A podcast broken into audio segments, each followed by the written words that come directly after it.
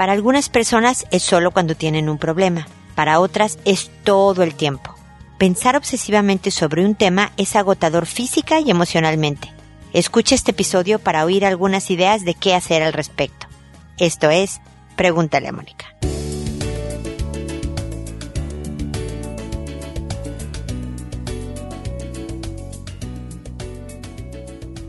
Bienvenidos amigos una vez más a Pregúntale a Mónica. Soy Mónica Bulnes de Lara y como siempre estoy feliz de encontrarme con ustedes en este espacio que los invita, bueno, no solo a seguirme en Instagram, Facebook, LinkedIn, Twitter, videos en YouTube, Pinterest, en todos lados estoy, pero además a recorrer la página www.preguntaleamónica.com desde donde me pueden enviar sus preguntas, el botoncito rojo que está por todos lados que dice envíame tu pregunta es para eso. El otro botón que dice contacto es solo por si quieren contratar mis servicios de conferencista o de psicóloga en sesiones de terapia o terapia online que también ofrezco, pero el de envíame tu pregunta es para que yo responda las consultas en este podcast. Pero además hay artículos en los que les hablo de diferentes temas de familia, de persona, de pareja. Están ahí los videos que he grabado. O sea, realmente hay mucho que ver por ahí. Así que los invito a darse una vuelta para que aprovechen todas las herramientas que Pregúntale a Mónica les ofrece para construirse una vida feliz. O por lo menos más satisfactoria.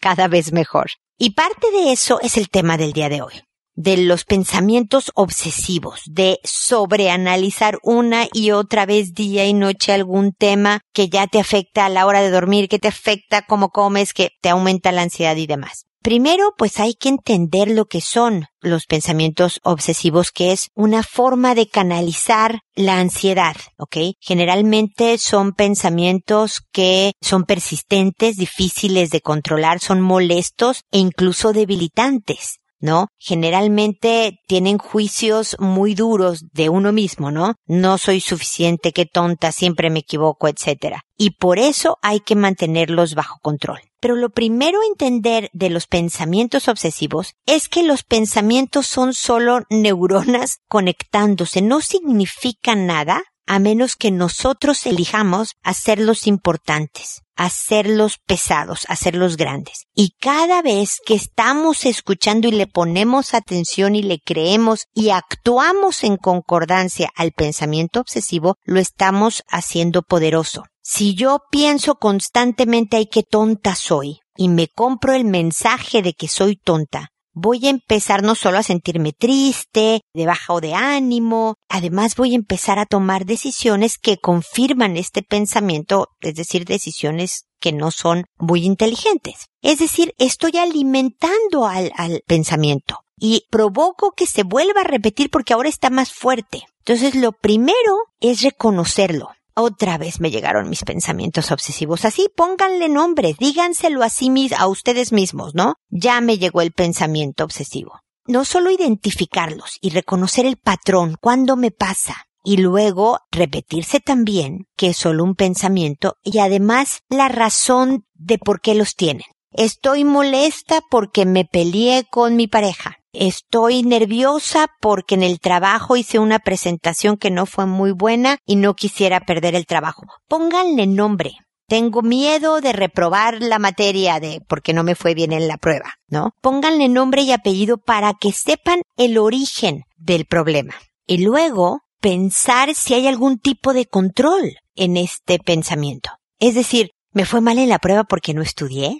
¿Hay algo que yo puedo hacer en mi relación de pareja para no solo reconciliar el momento, sino que de verdad este mi pareja y yo estemos mejor? ¿Hay alguna solución? Si sí, pues entonces nuevamente dejar que los pensamientos sigan. No traten de mantenerlo, de escucharlos, ni mantenerlos bajo control. Traten eso sí de pararlos diciendo ahí estás otra vez dándome la a ver, pero esta es la solución. Si no hay solución, en algo que estén pensando, si está totalmente fuera de su control. Les voy a, a, poner un ejemplo. Yo estoy, me propusieron un proyecto. Íbamos muy bien y estábamos en las negociaciones y de repente la contraparte desapareció. No me contesta las llamadas, no me contesta los correos. Me da a entender, obviamente, que no quiere continuar con el proyecto. Digo, a menos que ahora que lo estoy diciendo invoque y, aparezca en algún medio de comunicación, pues sabré qué está pasando. Pero yo no puedo controlar eso. Ya mandé un correo de, oye, ¿qué onda? ¿Qué está pasando? Ya le marqué por teléfono. Incluso le mandé un WhatsApp. Eso es todo lo que yo puedo hacer. Si está fuera de mi control, créanme que me acuerdo de Chin. ¿Qué habrá pasado? Qué raro. ¿Le habrá molestado esto? Pero luego trato de decir, a ver, detente, enfócate en otra cosa, para no alimentar el empezar a cuestionarme, ¿no? A lo mejor sí, efectivamente algo hice mal. Y ya después con más calma podré analizar el punto. Pero por lo menos trato de no alimentar la ansiedad para hacerla poderosa, ¿ok? Dos pensamientos, esto me lo han oído decir muchas veces, no pueden ocupar un espacio al mismo tiempo. Si es necesario, pónganse literalmente a cantar. Si no pueden cantar como hacia voz, a gran grito, porque están en un lugar público, en su mente. Siempre hago el chiste del pimpón es un muñeco, ¿no? Si estoy obsesionada por un pensamiento que me está alimentando la ansiedad, empiezo pimpón es un muñeco y hasta ahí llego para no deprimirlas. Pero hay, hay herramientas, estos pasos que les he dado ayudan a bajar la intensidad del pensamiento, ayudan a disminuir la frecuencia del mismo para que finalmente su mente pueda descansar. No alimenten dentro de ustedes los lobos que no valen la pena los lobos que tienen una visión corta y que destruyen una buena vida. Ocúpense de lo que tengan control y suelten lo que no lo tenga, que todo después se va acomodando. Bueno, con esto termino mi comentario inicial. Eh, saben que si hay alguna crítica, un comentario, una consulta con respecto a esto, me pueden escribir como les contaba desde mi página y con gusto mi respuesta va a ser más personalizada para quien me escriba. Ahora me toca responder a sus consultas, que como saben lo hago por orden de llegada, que a todo mundo le cambio el nombre para que sea totalmente anónima, que si me dicen el nombre de eh, la pareja, la hija o algo en su mensaje, o lo borro si no es necesario, o también le pongo otro nombre para que nadie pueda identificarlos, ¿ok? Que le respondo a todo mundo que me tardo, porque este no es todo mi trabajo, hago otras cosas, pero siempre contesto, que a las personas que les contesto le mando después un correo diciéndole en el episodio número tal que se llama tal, te contesté a tu consulta y además te puse este nombre, para que sepan, bueno, ustedes podrán identificar su mensaje, pero para que sepan cómo las llamé lo hago por audio y no directamente al correo que me mandan ustedes para poder alcanzar a más gente y que de verdad este podcast, este programa pueda ser de ayuda, que fue la, intención por la que fue creado. Pues creo que ya dije todas las reglas del juego, así que empiezo el día de hoy con Kate, que me dice, hola Mónica, voy a ser breve y concisa. Mira, estoy separada de mi pareja. He comenzado a trabajar y pues como el colegio aún no empieza, he dejado dos días en casa de una prima a mi niña. El caso es que ayer cuando llamé a mi hija, me pidió que por favor la recogiera. Ella es muy tranquila y se adapta fácilmente. Yo la conozco y sé que en sus palabras me estaba pidiendo auxilio. Ayer la recogí y al estar con ella solas me dijo que su primo de 12 años le había tocado los genitales. Como comprenderás estoy muy muy mal y no sé cómo afrontar esta situación, ni cómo decirle a mi prima lo que hizo su hijo, o encarar al niño, no lo sé, estoy perdida y no encuentro consuelo porque me siento culpable. ¿Qué hago? Ayúdame. Mil gracias, una madre desesperada.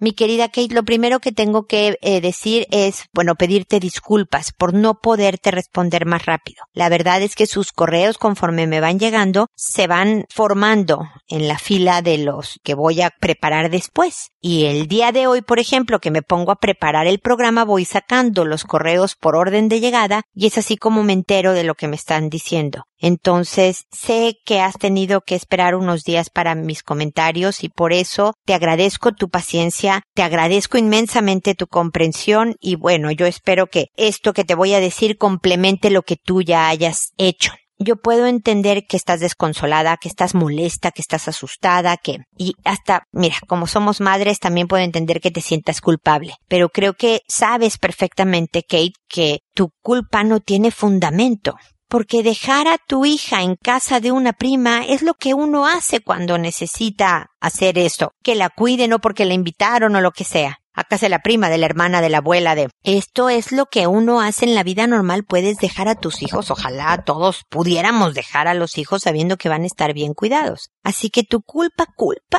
está poco fundada. A menos, mi querida Kate, que no hagas nada al respecto. Entonces sí hay una culpa que tiene una lógica porque algo hay que hacer. Es importante que tu hija vea que hiciste cosas. No solo hay que decirle a la mamá de este niño, porque el niño está en problemas muy serios. Esto es un delito y puede ser denunciado un día y acabar en la cárcel además de arruinarse su vida física, emocional y psicológica por estar haciendo abuso sexual. Entonces, con la mamá te sientas y le dices, mire, estoy acongojada, estoy realmente sintiéndome muy mal por lo sucedido, pero fíjate que tu hijo tal. Mi hija me contó que esto sucedió. Es importante que afrontes también el tema con tu sobrino, que hables con el niño para que sepa que tú sabes, mi querida Kate y le digas que jamás que eso es un delito, que puedes entender que tenga impulsos y que no supo qué hacer con ellos y que desgraciadamente tomó la pésima decisión de cometer abuso sexual pero que obviamente ya no vas a dejar a tu hija en casa de la prima y que esperas que sus papás y él trabajen seriamente en este tema y que cuando estén en familia no se puede acercar a tu hija en menos de, no sé, cuatro metros, ¿no? Ponle distancia. No te quiero cerca de mi hija, nunca, por favor. Háblale con cariño. Yo sé que cuesta trabajo, pero es un niño en problemas y estás delimitando perfectamente el cuidado de tu hija. Entonces el decirle eres un pervertido podrá desahogarte un poco la atención, pero realmente no va a ayudar en el tema. El tema es que tú con cercanía, pero firme como leona, le vas a decir no te acercas a mi hija, ¿ok? Y después hablas con tu hija. No sé si la llevaste a un pediatra para pues ver que no hubiera lastimado eh, su cuerpo, su primo, pero hablas con ella de lo inapropiado, que fue excelente que pidiera auxilio, que siempre hay que denunciar, que, ¿no? Que lamentas no haber estado, eh, haber confiado. Lamentas haber confiado en que iba a estar bien. Y lamentas que ella pasó por eso. Pero la ves fuerte, díselo, porque fue capaz de decir qué pasó, que denunció y que además pidió ayuda, sáquenme de aquí. Eso no lo hacen todos los niños. Entonces, ayúdale a sentirse fuerte, y a todas las reglas del juego para poderse cuidar. Que si es necesario que el primo le dijo y que se quedaron a empieza a gritar como desaforada para que la mamá del primo llegue o lo que sea, ¿me explico? Espero que todo esté mejor, Kate, y que te sientas un poco más tranquila porque ves a tu hija también más tranquila. Cualquier cosa, por favor, no dudes en comunicarte nuevamente conmigo para seguirte acompañando en este tema. Ahora es el turno de Leonora, que me dice hola, buenos días. Te cuento lo sucedido con mi niña de cuatro años. Fue por primera vez a su clase de preescolar, la cual duró solo dos horas y media. Me habían dicho que ella comenzaba clases y luego la maestra, al entregarme a mi hija, me dijo que solo la puso a prueba para darle un cupo y que me respondería si calificaba o no. Me dijo que mi hija se comportó fuera de lugar en el aula, contándome cosas que no son propias de ella que no jugaba en grupo, que lo hizo sola, que se quería ir del salón, que lloraba, y la vi con su blusa por fuera de la falda, cosa que mi hija jamás hace. Ella siempre anda bien arregladita. Pues yo soy su mamá y le he criado, yo sé cómo es mi hija. Al llegar a la casa revisé que su calzón estaba algo mojado y me extrañó porque mi niña no ha tenido accidentes de pipis. La revisé y noté muy roja su vagina y ano como rosadura. El olor era hediondo y extraño. Le pregunté enseguida si le ardía o dolía y dijo que no. Después de esa mañana noté actitudes muy extrañas que mi hija jamás había hecho antes. Se nota distraída, grita ratos y llora diciéndome que quería salir de ese salón, que por qué la llevé a esa escuela. Tiene ataques de ira con juguetes y hacia su padre. Retrocedió en áreas como no querer ir al baño sola, quiere que yo la limpie, quiere que le dé de comer, se unir encima ratos, se enrolla en el cabello hasta hacerse un nudo, cuando le recojo el pelo me dice que haga un círculo varias veces. Mi niña me contó que ella jugó a solas pero con la maestra en otro salón de clases, diferente al que yo la dejé con su grupo escolar. Me dijo con detalles que su maestra la besó, la acarició por todo el cuerpo e incluso sus partes. Esto me derrumbó y la abracé. Le dije que estuvo bien contarme todo. De noche tiene pesadillas con los ositos que dice con los que jugó. Me contó que la maestra no la dejaba salir de ese salón y después, como ella gritó y lloró, la llevó a su salón de clases donde estaban los otros niños y la otra maestra. Claro, mi niña ya no quería saber más del lugar. Lloraba por irse de ahí. Yo hoy haré cita para llevarle a su pediatra que la revisen y le hagan pruebas porque me duele mucho eso y quiero que esté bien mi princesa. Mi hija nunca ha inventado historias ni nada de eso. Siempre cuenta todo. ¿Qué más debo hacer como madre? ¿Está bien que le diga a mi hija de nuevo, como siempre le dije, que no deje que un extraño la toque ni bese? ¿O espero que la vea el pediatra y luego ellos me aconsejen? Mi querida Leonora, yo creo que ya para ahora ya fuiste al pediatra. No sabes cómo lamento la experiencia que vivió tu hija, que me enoja leerlo, me enoja la maestra, me explico. Yo la verdad es que además haría una denuncia. Por eso la maestra le dijo, no, voy a ver si califica o no, no vaya a ser que tu hija diga lo que pasó aquí y, y me mete en problemas, ¿verdad? No, ahí hay una mujer que comete abuso sexual a los niños. Yo no sé, además de tu hija, cuántos han sido víctimas y hay que pararla. Ya tu hija está salvo, ojalá no vuelva jamás a ese lugar, pero hay niños y niñas que siguen ahí y corren peligro, Leonora. Entonces, ojalá tengas la fuerza para defender a tu hija y decirle que lo vas a hacer. A lo mejor no entiende. No, a lo mejor sí, le vas a decir, voy a ir a la policía a avisar que esto pasó, porque así no se trata a los niños, le puedes decir. Y haces una denuncia porque lo que tú me estás contando son pruebas suficientes. Hay psicólogos especializados que entrevistan a los pequeñitos, pero bueno, ya nada más la sola descripción de lo que tú me estás diciendo que pasó, es claro que tu hija sufrió de abuso sexual. Es posible que requiera una temporadita de ir con una psicóloga infantil, Leonora para que pueda superar el trauma. Lo que le está pasando a tu hija es un shock postraumático. Estas regresiones que están teniendo etapas distintas, el estar con pesadillas, el, el estar rechazante del papá y de un... Todo esto es parte de lo que vivió y necesita ayuda para ponerlo en un lugar que no estorbe en su vida. ¿Ok? Definitivamente esto es algo que la, la va a impactar en unos temas, pero en otros se va a volver más fuerte, Leonora. Y nuevamente, como le dije a Kate, dile a tu hija lo fuerte que fue, porque al llorar y gritar salió de ese salón. Esa es una manera de pedir auxilio. Y luego contarte todo es la fuerza de denunciar. Sabiendo, y fíjate qué importante de Leonora y de Kate, sabiendo sus hijas que les iban a creer. Esa parte es importantísima. ¿Sabes el golpazo psicológico y emocional que es para una persona el correr a tu mamá para decirle me pasó esto horrible y que tu mamá no te crea? Es de verdad eh, grandioso de ustedes como mamás ese voto de confianza y tu hija, por eso Leonora está, y Kate, por cierto, está mejor porque su mamá cree en ella y va a hacer cosas para defenderla. Entonces, mi recomendación estuvo excelente que fueras al pediatra. Siempre vayan, por favor, lleven a sus hijos a checar que esté bien físicamente. Busca una psicóloga infantil que la pueda apoyar por un rato en lo que pasa el estrés postraumático y la ayuda que pueda necesitar. Que esta psicóloga te oriente a ti para también el manejo en casa y ojalá refunden a esta maestra en la cárcel, en una celda sin ventana, para que no vuelva a maltratar jamás a un niño. Espero que sigamos en contacto, Leonora. Melitón me dice, gracias por tus consejos y sabes, ya le dije a mi esposa de cómo me siento con respecto a lo del negocio y nada más me dio a guardar el dinero un solo día, ya los demás no. Creo que ya acabó esta relación, ya que gracias a la droga, y no es porque siga en ella, yo hasta dejé mi trabajo para dedicarme al negocio por completo, pero creo que no le gustó, ya que cuando estaba con ella, con mi hija decían que tenían ventas de mil y hasta mil seiscientos la máxima, no diario, pero no bajaban de mil. Ahora que estoy yo, las ventas son de 800, 900 máximo. Pero no me desanimaba eso. Lo que me da para abajo es que sigue sin darme a administrar el dinero. Repito, no me interesa el dinero, solo que me dé mi lugar y me haga valer. Y es que también en la sexualidad no recibo nada. Así como a ustedes las mujeres les gusta sentirse deseadas, también al hombre. Pero no siempre he llegado yo y empiezo el acto. De cien veces, por ejemplo, ella ha iniciado diez veces y le he dicho qué me gustaría hacer o que me haga y no más no. Ya me cansé. Como te dije, no ando con nadie más. He tratado, pero como no sé mentir o disimular, me acacha y me reclama y mi salida es decir que ella no me da pues busco, pero eso sí, quiere que me acueste cuando ella dice y esperamos a que los peques se duerman. Y nos dan las dos, tres de la mañana y como siempre, si no empiezo el acto, ella, aunque se despierte, no hace nada por buscarme o despertarme, simplemente se vuelve a dormir y ya me cansó. Yo no quiero seguir esperando que quiera. ¿Me recomiendas terminar? Pero si termino, ya jamás la quiero ver. Me dolería verla con otro y pensar mil tonterías. Yo mientras en la calle, ya que debe el trabajo y no tengo a dónde ir. No me importa vivir en la calle con tal de ya no seguir sufriendo otros veinte años. A ver, mi querido Melitón.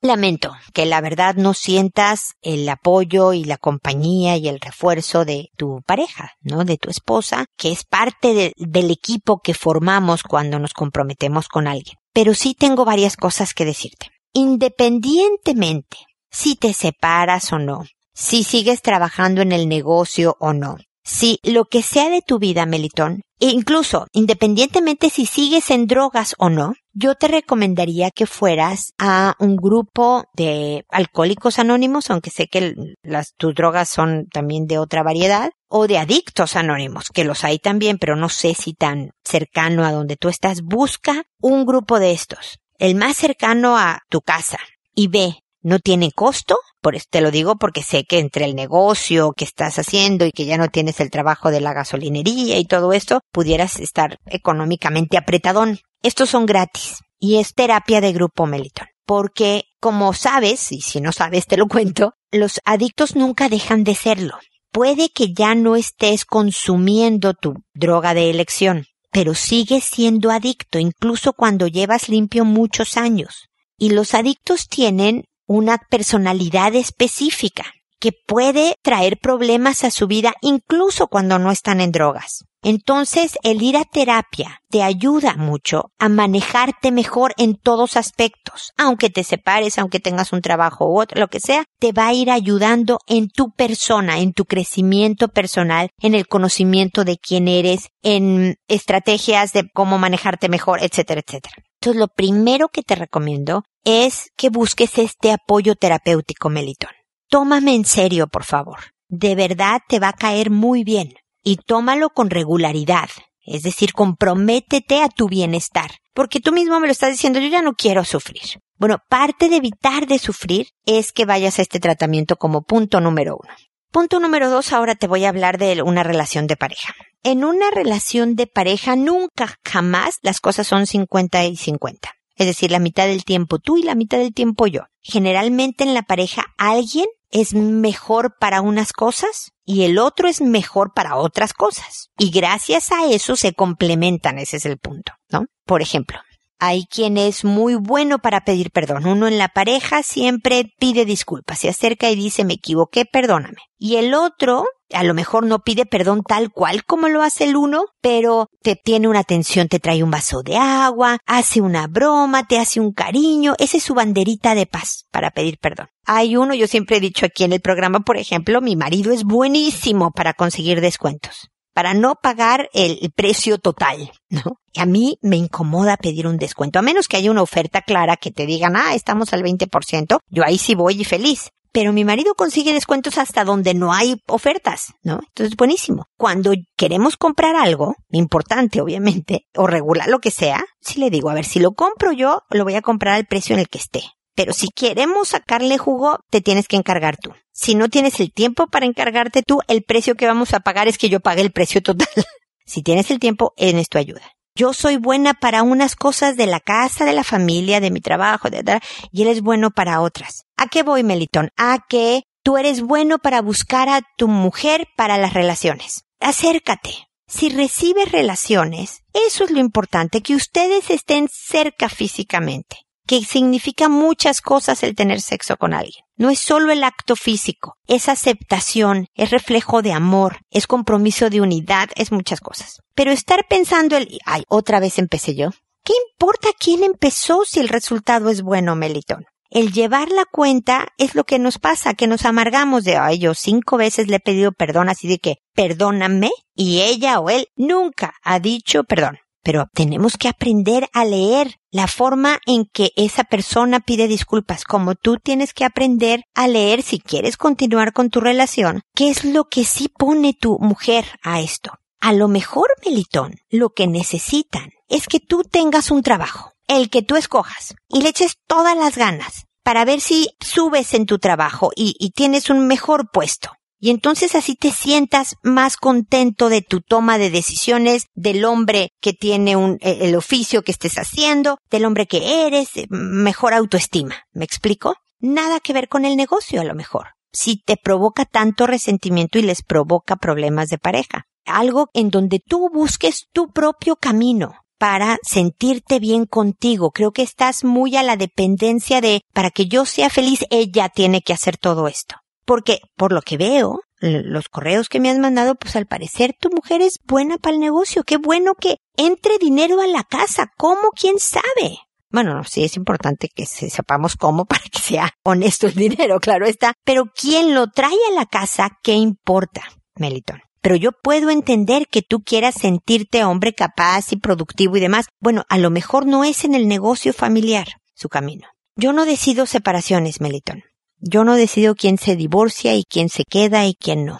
Pero si llegaras a decidir terminar, recuerda que tienes hijos. Y por más que te duela terminar con tu mujer y a lo mejor eventualmente verla con otro, tú también eventualmente tendrás otra, me imagino. Tu compromiso con los hijos debe de ser fuertísimo. Y puedas, ojalá, llevar la cosa lo suficientemente en paz para tener una buena relación con estos hijos que desesperadamente necesitan de un papá en su vida da un ejemplo de darte la vuelta, de reconstruirte como una persona fuerte, capaz, comprometida, interesada en los hijos y a lo mejor Ojalá también, Melitón, en reencontrar en tu relación que ya tiene 20 años es mucha historia. Ustedes han construido grandes anécdotas y cuatro personas, si no me equivoco, no me acuerdo en tu, el correo que me mandaste cuántos hijos tienes, pero eso, eso pesa, Melitón y volver a conectar con lo que los encantó en el inicio y apreciar lo que ella pone en la relación y que tú le des un giro a lo que tú pones en la relación. Ojalá vuelvan a enganchar. Pero si no, estos son mis comentarios, Melitón. Ojalá tomes la mejor decisión. Cuídate, atiéndete para que encuentres esta tranquilidad este dejar de sufrir que estás buscando con, con tanto ahínco, ¿no? Espero de todas maneras que sigamos en contacto y gracias por mandarme tu mensaje. Naira, por otro lado, me dice, me dejé del papá de mi hija antes de nacer. Durante mi embarazo, él dejó a otra mujer en embarazo. Fue mucha la rabia que sentí y nunca más pude perdonarlo, por más que intentó regresar y prometió mil y una vez que las cosas serían diferentes. Yo, aunque sentía mucha rabia, aún lo quería y observé su comportamiento y el tiempo me ha confirmado que definitivamente no quiero estar más con él. Me cuesta mucho aceptar la idea de que él se lleve a la niña. No le niego la oportunidad de compartir con ella, ni a ella le escondo la imagen de su padre. Creo que es más bien mi egoísmo de no ser parte de la relación que ellos dos van a tener, aparte del temor que siento de su manejo y comportamiento con la bebé, ya que hasta ahora ha sido bastante irresponsable y ha demostrado poco interés. Constantemente me reprocha el hecho de que yo no lo involucro en nada de la vida de la niña, que solo lo llamo por a dinero, pero la verdad es que mi mente no es, en mi mente, no es mi deber involucrarlo. Debe ser del interés de él querer involucrarse. Sin embargo, le comparto fotografías y videos de la niña cuando ella está haciendo algo diferente o algo gracioso. Y si la voy a inscribir a una clase de algo, le llamo para ver si me puede ayudar con algo y su reacción siempre es solo me llamas para el dinero. Y de pronto es verdad, pero hoy en día todo con los niños es dinero. Si él se interesa en involucrarse, ¿como por qué debería informarle que le inscribí los días que tiene clase o presentación o graduación? Ya sabe que ella va a entrar a una clase, él debería sentir deseos de estar presente, así no tenga dinero para aportar. Constantemente me amenaza con que va a ir a la corte y que aunque yo no quiera voy a tener que compartir la custodia con él. La verdad sé que es su derecho y que llegará el día en que esto suceda pero la verdad me da mucho miedo y también mucha rabia. Encuentro muy injusto lo que dicen de la ley de la vida, que tarde o temprano ella y él van a crear un vínculo el cual él no fomenta ni alimenta. Sé que es egoísta, pero la verdad no sé cómo manejar esta emoción negativa y que al final del día solo le quita a mi hija. Quiero que ella lo tenga todo, incluso una relación con su padre, pero no sé cómo manejar mis emociones y miedo hacia esa relación que es indispensable. Naira, te agradezco mucho tu correo porque no creo que estés sola en estos sentimientos de, de rabia, de resentimiento, de, de creer o estar segura de que el otro no se merece tener una relación con la hija. Entonces, ¿por qué debo de facilitarla? Pero aunque tienes mucha claridad de por qué actúas como actúas diciendo no quiero, me daba, me enoja que tengan una relación, que se lleven bien y yo no ser parte de esta historia. Te felicito por esa claridad con el tema. Pero como sé que amas a tu hija, tengo que interpelar a eso, tengo que enfocar tu atención en esto. Se trata de lo que ella necesita, Naira estás usando a tu pequeñita como arma para castigar al otro, porque es un hombre muy irresponsable. Me dijiste en tu correo, lo tuve que editar un poco por razones de tiempo y espacio en el programa, pero que tiene varios hijos con varias mujeres. Pero sí es el papá de tu hija. Y es importante para ella tener esta, este contacto con él. A menos que tú sepas que va a correr un peligro, que no creo. Será un mujeriego, será irresponsable en muchas cosas, pero no creo que la descuidara y se ve que él quiere conectar con ella. Es importante, sin embargo, que tengas a una persona, una figura masculina de valores firmes, de las cosas positivas que le quieres enseñar de los hombres, que las tienen y que es importante que tu hija las conozca. A lo mejor es tu papá, un primo, un compadre, no sé, pero que tengas esta figura masculina positiva, pero que le permitas tener una relación con su papá. Me dices, pero ¿cómo manejo estos sentimientos? Si escuchaste el principio del programa, Naira, oíste que decía yo sobre alimentar los pensamientos y hacerlos más fuertes. Cada vez que tú por rabia, por em, dolor, por resentimiento, por envidia, por egoísmo, por actúas sobre esos sentimientos, es decir, dices, como estoy enojada contigo, no ves a tu hija. Como me da rabia lo que haces y que no te mereces tiempo con mi hija, no te cuento que va a ir tres veces por semana los miércoles de 4 a 2 a esta clase, de 4 a 2 no, ¿verdad? De 2 a 4 a esta clase para ver si un día te das la vuelta y la ves en su clase de X. Cada vez que dices no, no te lo voy a permitir. Estás alimentando y haciendo más fuerte esta rabia y este egoísmo y todo esto que le hace daño a tu hija. A tu hija, Naira. Yo sé que te va a costar horrible. Vas a tener que apretar las mandíbulas para escribirle el mensaje diciéndole está en esta. A ver si vas. Si él no va, Naira, esto ya está fuera de tu control. Si él no actúa en involucrarse a pesar de tus esfuerzos de hacerlo, ya él pagará el precio. Porque tú imagínate que por todo este egoísmo y rabia y todo lo que sientes, limitas muchísimo el que tu hija conozca a su papá. Ahorita tiene dos años y medio. Imagínate el día que efectivamente la corte le diga si tienes que ir con tu papá un fin de semana sí y otro no. Tu hija tenga cinco años y no conozca a este hombre y le dé un terror espantoso tú habrás construido el hecho de que a ella le asuste y viva sufriendo en lo que se acostumbra a este nuevo estilo porque no conoce a esta persona. O imagínate a los 18 que tu hija voltee y diga, ¿por qué no me dejaste conocerlo? Conozco que mi papá es tal, tal, tal, tal, tal, estos defectos, pero también es esto y esto y esto que lo quiero porque es mi papá. Entonces, no alimentes, haz las cosas que debes de hacer por tu hija a pesar de lo que sientes negativo, Naira conforme vayas actuando en contra de estos sentimientos negativos, es decir, tu conducta no refleja la envidia y el egoísmo, sino lo contrario, vas a ir debilitando la envidia y el egoísmo y demás. A lo mejor nunca se te llegue a quitar la rabia porque efectivamente este hombre no toma buenas decisiones pero por lo menos no va a ser tan intensa y no vas a estar haciendo cosas que le pueda hacer daño. No la dejes ir o estar en lugares donde tú sepas que tenga un daño formativo. Pero si él quiere estar presente, no solo en el dinero, sino en presencia física, dale esa oportunidad para que tu hija de verdad se enriquezca con la vida de su padre. ¿Ok? Esos son mis comentarios. Desde luego, Naira, esta es tu vida, esta es tu hija y tú tomas las decisiones. Pero al preguntarme cómo manejo estas emociones negativas, ¿qué hago para quitarme estas cosas, el miedo? Y esa es la manera. No actuando, no teniendo conductas que están conectadas con las emociones negativas y el miedo, sino al revés. Mi rabia me dice no te voy a avisar de la clase a qué hora es y todo esto. Bueno, voy a hacer lo contrario. Y luego, respira y canta y ve con tu hija y llénala de besos y ponte a hacer lo que más te guste y vete a un lugar que te dé bienestar. No vas a quitarte la emoción negativa y el miedo, pero va a disminuir. Y gracias a que la debilites va a ser cada vez más lejana y más pequeñita y no tan fuerte como ahora, ¿me explico? Nair, espero que te sirvan mis comentarios y espero de verdad que sigamos en contacto para acompañarte en este pues difícil etapa de criar una hija estando separada del papá, ¿ok? Espero que sigamos en contacto y también espero amigos que nos volvamos a encontrar en un episodio más de Pregúntale a Mónica y recuerda, siempre decide ser amable. Hasta pronto.